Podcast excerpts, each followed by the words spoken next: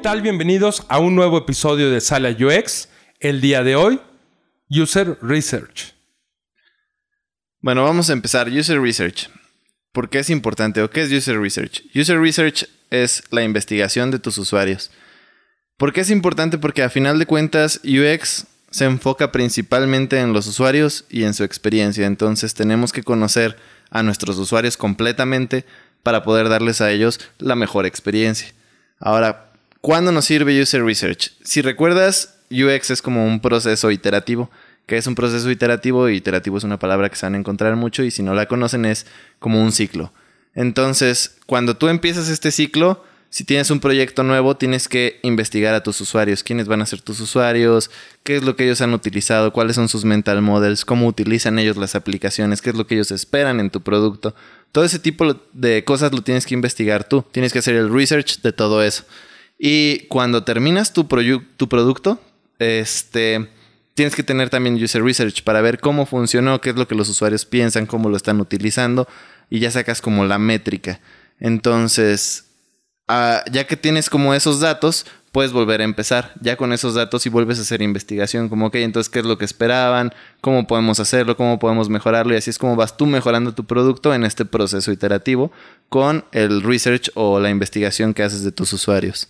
Para esto vamos a ocupar eh, realizar investigación en un primer momento de carácter cualitativo a través de conocer las experiencias, las opiniones.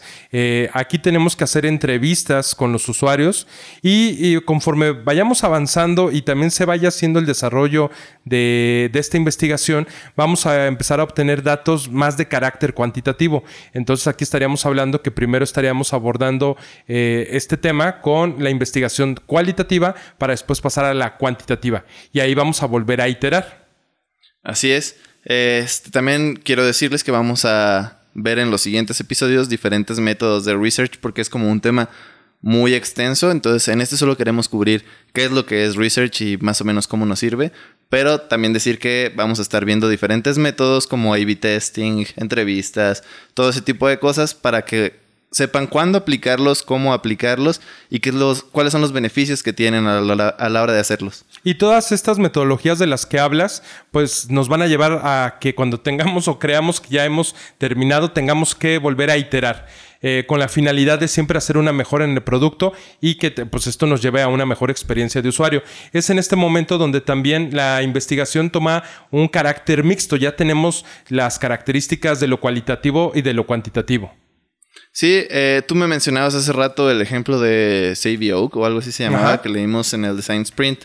Sí, eh, existe un libro para nuestros podescuchas que también para nosotros es fundamental eh, en toda esta investigación que estamos haciendo, que es el Sprint de Jake Knapp. Eh, Jake Knapp en este momento que escribe Sprint trabaja para Google y se desarrolla todo lo de Google Ventures para empezar a potencializar eh, diferentes empresas eh, con una metodología muy interesante que bueno pues tendremos el momento para explicarla. Pero en este ejemplo de lo que me estás comentando, en el libro presenta un caso muy particular de una empresa que decide desarrollar un robot para que lleve el cepillo de dientes a las habitaciones. Pasa que a veces cuando uno va a los hoteles se ha olvidado de la pasta de dientes o del cepillo o de algún accesorio que necesita.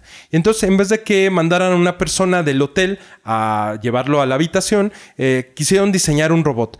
Pero eh, el tema era que si diseñaban el robot inmediatamente, iban a gastar millones de dólares. Iba a ser una inversión que tal vez no se lo podían permitir porque era una startup.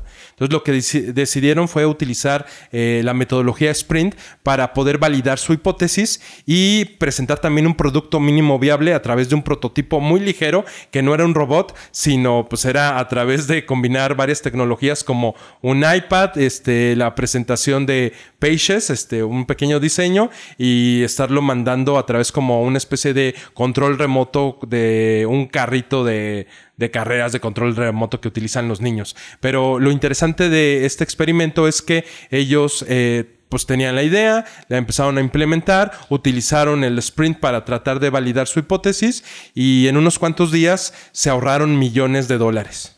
Sí, y aquí es importante mencionar la parte del research con este ejemplo que dices, porque porque al final ellos lo que querían saber es cómo iban a reaccionar los usuarios para probar su hipótesis y saber si iba a funcionar. Entonces, al final recibieron muy buenas respuestas a la gente. Le gustaba mucho ver como el robotcito y la carita feliz que llegaba y se los daba. Les parecía muy bueno y empezaron a recomendarlo. Entonces, ahí ellos con ese research se dieron cuenta que sí era como importante hacer, que sí iba a tener resultados el hacer ese producto. Entonces, es por eso que es importante el research. En este caso ya fue un research que hicieron al final, como para tener pruebas y obtener datos, que fue un resultado mixto, como decías, porque obtuvieron este, la parte cualitativa, que era... Las opiniones de los usuarios. Así es, que les gustaba mucho, que los emocionaba verlo. Y cuantitativo, ¿por qué? Porque decían, bueno, pudieron medir como esos resultados. ¿Sabes qué? Al 90% de las personas les gustó que llegara este robotcito y fue algo, una experiencia muy buena para ellos. Entonces, este es solo un ejemplo de research. Vamos a tratar de estar poniendo más y sobre todo dependiendo de cada tipo de research que se esté haciendo o el este método que estemos hablando en cada episodio. Pero bueno, entonces esperemos que haya quedado más o menos claro qué es lo que es research y por qué es importante dentro de este proceso iterativo que es UX. Ahora también, Pocho, hay que mencionar algo.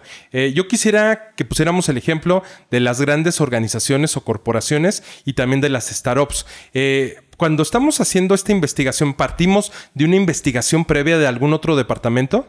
Ah, claro. Generalmente si trabajas como una compañía de tecnología o algo así, o es un producto que ya está empezado y tú estás haciendo como la iteración, o sea, por ejemplo, supongamos que te llegó una aplicación que ya existe y te dicen, quiero que este, los usuarios utilicen más esta parte o implementar esta nueva opción o este nuevo uso para mi aplicación. Este, generalmente ellos ya tienen cierto research. Ellos ya te dan como, ok, ¿sabes qué? Mis usuarios, o lo que vendría siendo como el análisis de mercado, como mis usuarios son de tal edad a tal edad, este, tienen como estos gustos, tienen estos celulares, este poder económico. Entonces, ya tu research está basado como en ese análisis también. Ya tienes como esa opción de decir, ah, ok, ya sé más o menos qué dispositivos están usando, qué aplicaciones a lo mejor tienen por el análisis de mercado. Pero cuando tú estás como trabajando en un nuevo proyecto, no tienes como esa investigación. Entonces, a la hora de hacer tu user research, no solamente es empezar como con tus usuarios para ver este pues el tipo de celulares que tienen y esas cosas. Tú tienes que investigar primero quiénes son tus usuarios. Y al investigar quiénes son tus usuarios ya empiezas a hacer como estos procesos o estas metodologías de user research para obtener esos datos que tú quieres, para probar tus hipótesis y todo eso. Ahora también no tenemos que partir siempre eh, de tan cero o así tan brutalmente sin ninguna información. Eh, si tú no tienes en un primer momento para poder realizar la investigación, ya hay diferentes investigaciones. En el caso mexicano, eh, por ejemplo, tenemos muchas investigaciones, pero las más relevantes de los últimos años provienen de la Asociación de Internet de México, conocida antes como AMIPSI. Esta saca varios estudios al año, pero uno de los más importantes es el estudio de los hábitos del internauta mexicano, donde te dice qué regiones están mejor conectadas, si son más hombres o mujeres las que se están conectando, eh, también el tiempo que pasan conectados a Internet, cuáles son las aplicaciones que utilizan, cuál es su percepción de las redes sociales y de la publicidad. Entonces ya puedes partir de investigaciones de carácter nacional. Seguramente en el país donde ustedes nos escuchen, pues habrá organizaciones o asociaciones que ya estén dando información a través de estudios eh, que se están realizando en torno al uso de dispositivos y de conexión. Sí, y esto que mencionas, por ejemplo, existen dos tipos de research o estas se categorizan en dos tipos, que es el primario y es el que tú haces, tú o tu compañía o donde estés trabajando, es toda la investigación que ustedes hagan y obtengan. Y el secundario, que son todos este tipo de como asociaciones y así que te pueden entregar como datos de investigaciones que a lo mejor no son exactamente lo que tú buscas para tu producto, pero te pueden dar un buen acercamiento. Entonces, a veces cuando tú no tienes nada de research y no hay este pues dinero para hacerlo o a lo mejor no lo quieren hacer bien, tú puedes utilizar este tipo de investigaciones secundarias para mejorar como a tus usuarios o el entendimiento que tienes de estos usuarios. Por eso es la importancia de aprender eh, a hacer investigación. Ahí radica este, por qué estudiar metodología de la investigación y preocuparse por saber qué es lo que necesitan los usuarios. Sí, claro, y sabemos, y a mí, por ejemplo, no me gustó nada cuando estudié metodología, metodología de la investigación en la carrera, pero ya que lo empecé a ver como en esta parte del user research, Mm, quizás sí son lo mismo, pero se disfruta más hacer esta parte del research. Es como algo muy padre y queremos hacer que ustedes, nuestros escuchas, lo disfruten y sepan cómo hacerlo y lo entiendan bien, porque creo que es un tema en el que mucha gente dice, no, no entiendo, se me hace muy complicado, yo no quiero hacer research, solo por el miedo sin saber qué es lo que es el research en sí y cómo que hacerlo. Muchas ocasiones falta que haya esa orientación específica para el perfil de cada carrera eh, en un tema como el de metodología de la investigación o que te hubieran dado ejemplos como este, Poncho, pero bueno, afortunadamente ya llegaste a ese, a ese punto donde lo disfrutas. Así es. Pero bueno, pues espero que hayan comprendido bien la importancia de por qué hacer research es muy importante entender a nuestros usuarios en esta parte de UX y este proceso iterativo. Pues hay que platicarle a los podescuchas que también estamos en las redes sociales, Poncho. Estamos en Facebook y Twitter como Sala UX Podcast y en Instagram como Sala UX. Recuerden seguirnos o suscribirse si nos escuchan en Spotify o Apple Podcast. Y bien, pues nos escuchamos para la próxima. Bye bye.